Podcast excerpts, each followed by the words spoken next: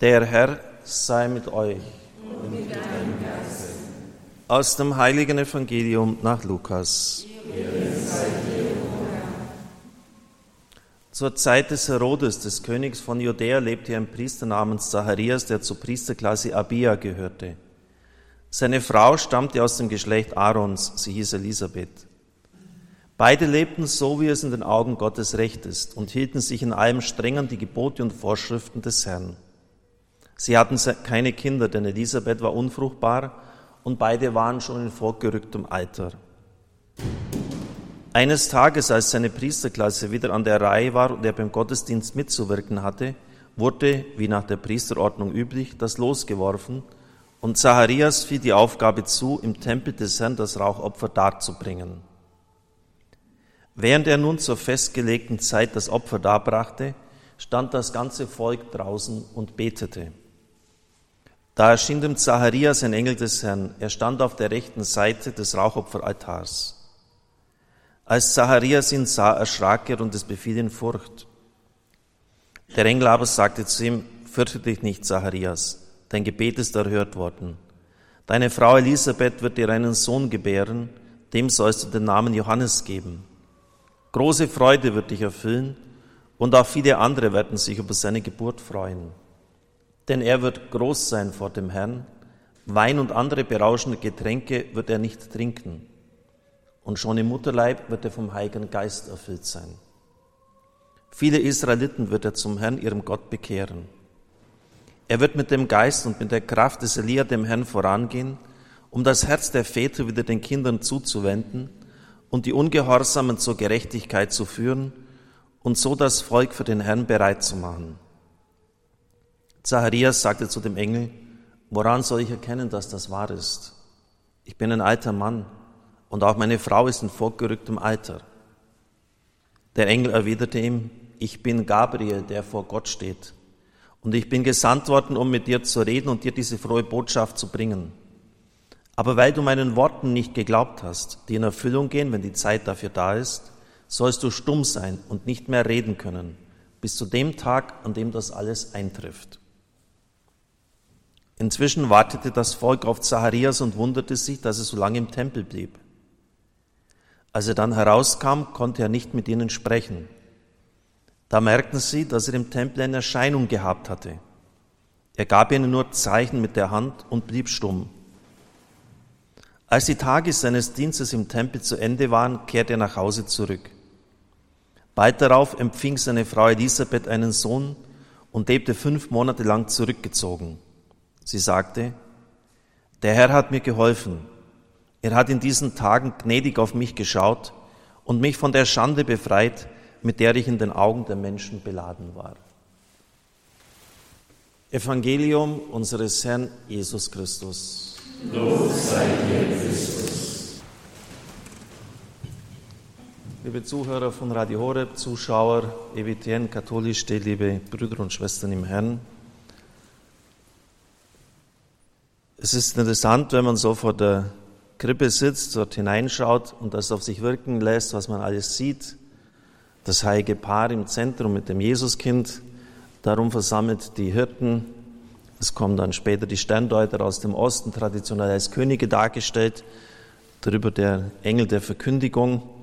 Es ist also alles da, Himmel und Erde, einfache Leute, vornehme, wichtige und natürlich die heiligsten Menschen, die jemals auf dieser Erde gelebt haben. Vielleicht ist es geistlich für uns aber noch gewinnbringender, einmal zu betrachten, wer nicht zur Krippe kommt. So ähnlich wie bei dem ungläubigen Thomas, die Kirchenväter sagen, der hat uns mehr geholfen im geistlichen Leben als die anderen durch ihren Glauben, weil er unsere Zweifel in sich trägt und die dann durch die Begegnung mit Christus beantwortet werden. Schauen wir zunächst einmal die Bewohner von Bethlehem an. Vielleicht haben Sie es noch in Erinnerung, es ist einige Jahre her, da war das schwedische Königspaar Silvia und Karl Gustav in Deutschland ich glaube, es war in Baden-Württemberg unterwegs. Eine geschlossene Hochzeitsgesellschaft hat eine Wirtschaft für sich in Anspruch genommen. Und irgendwie haben die beiden das scheinbar nicht gesehen und wollten etwas essen und wurden abgewiesen. Und das ging natürlich durch die Regenbogenpresse rauf und runter. Entschuldigung schreiben, nochmalige Einladung und tut uns leid. Und ja, so kann es halt im Leben passieren. Und so stelle ich es mir auch in Bethlehem vor. Die Hütte war einfach voll. Es war Volkszählung, es wird ausdrücklich vermerkt, utopos im Griechischen, kein Platz. Also es ist nicht einfach von vornherein ausgemachte Bösartigkeit, dass da das heilige Paar abgewiesen worden ist. Man hat einfach nichts frei gehabt. Dazu noch eine hochschwangere Frau. Was ist, wenn die das Kind bekommt? Was da für, alles auf einen zukommt? Unannehmlichkeiten.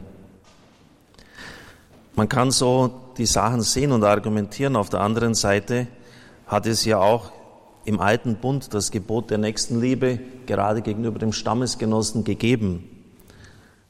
Und letztlich gibt es keine Entschuldigung, eine hochschwangere Frau einfach vor der Tür wegzuweisen. Denn irgendein Schuppen, eine Höhle oder irgendetwas hätte man sicher noch aufgetrieben. Ist Ihnen vielleicht schon mal so aufgegangen, dass oft Menschen sich an Sie wenden, wenn sie selber gerade sehr beschäftigt sind oder es ihnen nicht gut geht? Überprüfen Sie das einmal und dann, wie Sie darauf reagieren. Geht jetzt nicht, klar, man, man kann einfach mal sagen, du kommst später, jetzt bin ich gerade sehr, sehr dicht, aber wie, wie aggressiv wir dort oft sind. Da gilt wieder der Satz des heiligen Pfarrers von Ars, du hast nur so viel Geduld, wie du in schwierigen Situationen hast. Alles andere ist Illusion. Da kommt es ja erst drauf an, wenn mal der Härtetest erfolgt. Und ich habe dann bei mir selber die Erfahrung gemacht, dass ich geistlich erst dann weiterkomme, wenn ich diese Lektion gelernt habe. Wenn ich dann wirklich, auch wenn es mir selber zeitlich und kräftemäßig nicht ausgeht, das noch anhöre, den Leuten helfe, dann wird mir selber geholfen. Schon einmal eine gewisse Überprüfung unseres Denkens, unserer Verhaltensmuster. Die Bewohner von Bethlehem hätten konkret etwas tun sollen. Jeder von ihnen hat einen Beruf erlernt. Überlegen Sie einmal, wie sie mit ihrer Profession, mit dem, was sie können, anderen helfen könnten. Ich habe mir einmal ein Herz genommen, einen Busfahrer, mit dem ich schon viele Jahre bei Wallfahrten unterwegs bin, ähm, folgenden Rat gegeben. Sie wissen ja, mein Bruder Albert war behindert. Mach doch einmal im Jahr eine Fahrt umsonst für behinderte Menschen. Das mögen die über alles, einfach unterwegs sein, rauskommen. Äh, das, das schätzen sie Unglaublich. Und dem, er hat auch mir von seinen Problemen berichtet. Die Konkurrenz ist riesig. Es gibt halt billige Flüge in alle Herren Länder. Dann auch die Linien, die er, wo die Schüler fährt, zugewiesen bekommen hatte, war auch Konkurrenz da. Das hat er auf jeden Fall gemacht. Und im nächsten Jahr hatte er, schon bevor er das Programm im November gedruckt hat, fast alle Reisen schon ausgebucht. Natürlich sollen wir das nicht spekulieren, ich gebe was und dann kommt vielleicht das Doppelte oder noch mehr zurück. Ähm, aber einfach mal diese Selbstlosigkeit. Und da hat er mir dann eine Geschichte erzählt, als er dann die Behinderten in den Bus gebeten hatte, war halt viel los. Der eine wollte was zu trinken, der andere wollte wissen, wo die Toilette ist. Und dann hat er halt einen übersehen. Und dann kam der auf ihn zu. Also man merkt auch, wie, wie wichtig für diese Menschen es ist, dass sie beachtet werden. Hat gesagt, du hast mich nicht begrüßt, Sepp. Sagt er, oh Gott, Entschuldigung, das war doch nicht Absicht, war jetzt einfach so viel los, gell? Da sagt er, na ja, kann ja mal vorkommen. Also, das so ganz staatsmännisch, ja. Entschuldige ich nochmal, aber reiß dich zusammen, das nächste Mal darf es nicht mehr vorkommen. So, in dem Ton hat er geantwortet. Also, und er hat dann gesagt, diese Fahrt ist für ihn mittlerweile zu wichtigsten im ganzen Jahr geworden. Schauen Sie, was da aus ein bisschen denken, was könnte dem anderen gut tun, was da rauskommen kann. Wo kann ich dem anderen das Leben ein bisschen leichter machen? Oder wenn Sie jetzt vielleicht Kfz-Meister sind, da kommt eine Frau zu Ihnen, die hat einen selbstverschuldeten Unfall gemacht, alleinerziehend. Der Mann ist zwar verurteilt worden zu bezahlen, aber er macht es halt nicht oder nur schleppend. Also finanziell ziemlich angespannt, hat einen Unfall verursacht, die Versicherung springt ein, aber die eigene Karre muss sie halt selber bezahlen. Ja, wenn jetzt Ihr Geschäft einigermaßen gut geht, macht das dann, fällt Ihnen dann Zacken aus der Krone, wenn Sie halt das Auto dann mal vielleicht nur zum Materialkosten reparieren. Ist das schon eine Überforderung für, für Ihre Finanzen, wenn es wirklich auch einigermaßen läuft? Oder wenn Sie erleben, dass jemand, der halt auch den Computer braucht, weil er heute ohne ihn gar nichts mehr geht, sich da schwer tut und ständig fängt er sich irgendwelche Schadensviren ein, weil er halt das nicht alles updaten kann und, und sie, sie schütteln das aus dem Ärmel, sie gehen einfach hin, kann ich ihnen helfen und schauen vielleicht immer wieder mal nach, ob, ob das auch läuft. Ich glaube, dass es auf diese kleinen Dinge ankommt. Vom heiligen Franz von Assisi wird der Satz überliefert, wir können vielleicht nicht die Dunkelheit abschaffen, wir können Lichter anzünden. Wo können Sie im Leben von Menschen Lichter anzünden? Die Situation von Bethlehem. Die Situation der Schriftgelehrten, die nicht kommen. Sie wissen exakt die richtige Antwort. Du aber Bethlehem Ephrata bist keineswegs die geringste unter den Städten von Juda. Aus dir wird mir einer hervorgehen, der der Fürst über mein Volk sein wird. Wenn Sie schon in Palästina waren, dann wissen Sie, dass Sie am Sonntagnachmittag locker von Jerusalem nach Bethlehem gehen können. Warum schauen die nicht nach? Zumal der Messias seit Jahrhunderten erwartet worden ist. Und jetzt sagt da einer, und einige, der, der ist da. Ja, wir können auch hier nur die Antwort vermuten. Bei Jesus heißt es ja einmal, er lehrte nicht wie die Schriftgelehrten. Wir haben die gelehrt so wie wir heute wissenschaftliche Arbeiten verfassen. Das heißt, es werden die verschiedenen Argumente betrachtet, gewogen und gegeneinander abgewogen dann. Und das geschieht in jeder größeren Arbeit, dass man da sagt, der Gelehrte sagt das, diese Schule behauptet das und dann setzt man sich auseinander und begründet dann die eigene Meinung in Abgrenzung von anderen. Und gibt dann auch zu, ja, also da, das Argument ist stärker, das ist schwächer, aber das fällt besonders ins Gewicht. Also diskursiv.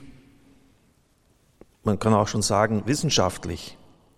Aber irgendwann verselbstständigt sich das. Es kann auch zum Debattierclub werden. Es kann zur Wortglauberei, zur Philologie werden. Und irgendwann kann es ja mal so weit sein, wie es der heilige Augustinus formuliert hat, sie weisen den anderen den Weg, selbst bewegen sie sich nicht. Papst Benedikt, das ist eine große Gefahr, wenn wir in der Heiligen Schrift lesen. Wir bleiben bei den menschlichen Worten stehen, Worten der Vergangenheit, der vergangenen Geschichte. Wir sind nicht in der Lage, in der Vergangenheit die Gegenwart, den Heiligen Geist zu entdecken, der in den Worten der Vergangenheit heute zu uns spricht. Wir treten nicht in die innere Bewegung des Wortes ein, das in menschlichen Worten göttliche Worte verbirgt und offenbart. Deshalb ist dieses Suchen immer notwendig. Wir müssen in den Worten auf der Suche sein nach dem Wort Gottes. So ist die Exegese, das wahre Lesen der Heiligen Schrift, nicht nur ein literarisches Phänomen. Es geht nicht nur um die Lektüre eines Textes. Es ist Bewegung meines Daseins. Es bedeutet, sich auf das Wort Gottes in den menschlichen Worten hinzubewegen. Nur indem wir dem Geheimnis Gottes gleichförmig werden, dem Herrn, der das Wort ist, können wir in das Innere des Wortes eintreten. Bitten wir den Herrn, dass er uns helfen möge, nicht nur mit dem Intellekt, sondern mit unserer ganzen Existenz auf der Suche zu sein, um das Wort zu finden. Das Wort Gottes ist das Entscheidende. In allen Fragen auch heute, in allen Fragen, die uns auch umtreiben. Ich werde im nächsten Jahr zum Priestertum der Frau, überhaupt zum Priestertum in unserer Kirche sprechen. Natürlich ist es wichtig, was, was die Konzilien, was der Papst gesagt hat. Entscheidend ist das, was Christus gesagt hat und wie er sich verhalten hat. Das Wort Gottes. Vielleicht wäre es mal Zeit, in einem Bibelkreis teilzunehmen. Bibelteilen. Im Gotteslob die Nummer eins ist es dargestellt, wie man das macht. Ein guter Kommentar ist Gold wert. Warum machen Sie nicht einmal Exerzitien zur Heiligen Schrift, wo das Wort Gottes ausgelegt wird? Einen Alpha-Kurs. Warum hören Sie nicht bestimmte Predigten an? Warum nicht auch von Radio Horeb zum Beispiel? Ich versuche immer am Wort Gottes entlang mich zu bewegen. Oder lesen Sie wirklich gute Bücher. Es gibt heute auch allgemein verständlich geschriebene Jesusbücher. Ich nenne nur zwei von vielen anderen. Äh, Lofing, Gerhard Lofing, Jesus von Nazareth, was er wollte, wer er war. Oder nur Jesus, der Titel Klaus Berger. Das, sind, das ist wirklich klasse geschrieben. Das Wort Gottes. Vorsatz fürs neue Jahr, ein möglicher. Dann der widerlichste Kerl, Herodes. Die Geburt Jesu fand zur Zeit seiner Regentschaft statt. Er stahl den Thron wie ein Fuchs, sagte man von ihm. Er regierte wie ein Tiger und er krepierte wie ein Hund. 37 Jahre lang hat dieser Mann gewütet und das heißt, am Dreikönigsfest, die ganze Stadt erschrak. Eigentlich sollten die noch nicht erschrecken, wenn der Messias kommt, die sollten sich freuen. Die Leute wussten genau, was das auslöste bei König Herodes. Kein Tag verging ohne Todesurteil. Herodes schonte niemand, nicht die eigene Familie, nicht die engsten Freunde, nicht die Priester und schon gar nicht das Volk. Auf seinem Mordkonto stehen zwei Männer seiner Schwester Salome, seine eigene Frau Mariamne. Er ermordete seine Söhne Alexander und Aristobul. Sein Schwager wurde im Jordan ertränkt, seine Schwiegermutter Alexandra diese beseitigen. Zwei Gelehrte, die den römischen Adler am Tempeltor weggerissen hatten, diese lebendig verbrennen. Hyrkanus, der letzte aus dem Geschlecht der Hasmonäer, wurde getötet, ganze Adelsfamilien mit Stumpf und Stiel ausgerottet, viele Pharisäer aus dem Weg geräumt. Fünf Tage vor seinem Tod ließ der Kreis noch seinen Sohn Antipater umbringen. Und das ist nur ein Bruchteil der Untaten dessen, der wie ein wildes Tier, ein wilder Tiger als Herrscher war. Da kann man auch ganz gut verstehen, dass der an genügend freien Nachmittagen Zeit hatte, sich nachzudenken, was er jetzt mit den Kindern in Bethlehem anstellt. Die Bibel berichtet darüber. Es ist also keine betuliche Welt, in die Christus hineingeboren wird. Ein Tyrann, ein Diktator steht vorne. Und was tut Gott mit seinem Sohn? Er flieht. Er flieht, er weicht aus nach Ägypten, er zerschmettert diesen Mann nicht. Und vielleicht haben wir auch manchmal das Gefühl der Ohnmacht, wenn wir sehen, was die Mächtigen aufführen, die ganzen Lügen, das Leben in einem postfaktischen Zeitabschnitt. Uns gilt, was im 1. Timotheusbrief 2.1 steht, vor allem fordere ich zu bitten und gebeten auf, zur Fürbitte und Danksagung, und zwar für alle Menschen, besonders aber für die Herrscher und die die Macht haben. Also ich glaube, dass das vielleicht, nicht nur vielleicht, dass das sehr effektiv ist und viel besser ist, als nur über die Politiker und ihr Handeln zu schimpfen. Ich persönlich mache es so, dass ich jeden Tag die auf meiner Segensliste habe und freie Wirtschaftskapitäne und politisch Verantwortlichen bete. Die haben eine riesige Verantwortung. Die könnten nämlich zum Beispiel dafür sorgen, dass es keinen Hunger mehr auf dieser Welt gibt. Ich werde auch im, im neuen Jahr darüber sprechen, was im Osten vor 30 Jahren, es waren jetzt genau 30 Jahre, geschehen ist. Das hängt mit der Nikolaikirche zusammen, das hängt mit dem Gebet von Zehntausenden Menschen zusammen in dieser Kirche. Dort wurde das Evangelium der Gewaltlosigkeit, die Bergpredigt, verkündigt. Und welche Folgen das hatte, das wissen wir. Aber es war ganz wesentlich auch mit, mit Gebet verbunden, dass die Diktatur im Osten gestützt worden ist. Drei Gruppen kommen nicht, nehmen nicht auf, machen die Tür nicht auf, die Bewohner von Bethlehem. Überlegen Sie mit Ihrer Profession, wo Sie jemandem helfen könnten, wirklich eine Freude bereiten könnten und denken Sie daran, es wird erst dann spannend und interessant, wenn sie eh schon genug zu tun haben. Dann wird es doch erst lustig, oder? Ja, so ist es doch im Leben. Dann die zweite Gruppe, die Pharisäer. Das Wort Gottes. Fast immer, wenn wir das Evangelium hören, kommt bei uns im Gehirn so ein Haken hin, kenne ich schon, weiß ich schon, gar nichts wissen wir, wenn man es näher betrachtet. Fast gar nichts. Viel zu wenig. Und dann die, natürlich der dritte Mann, Herodes, die Gewalthaber dieser Erde. Es wäre vieles anders auf dieser Erde, wenn wir viel mehr für sie beten würden. Auch das ein möglicher Vorsatz für das neue Jahr. Amen.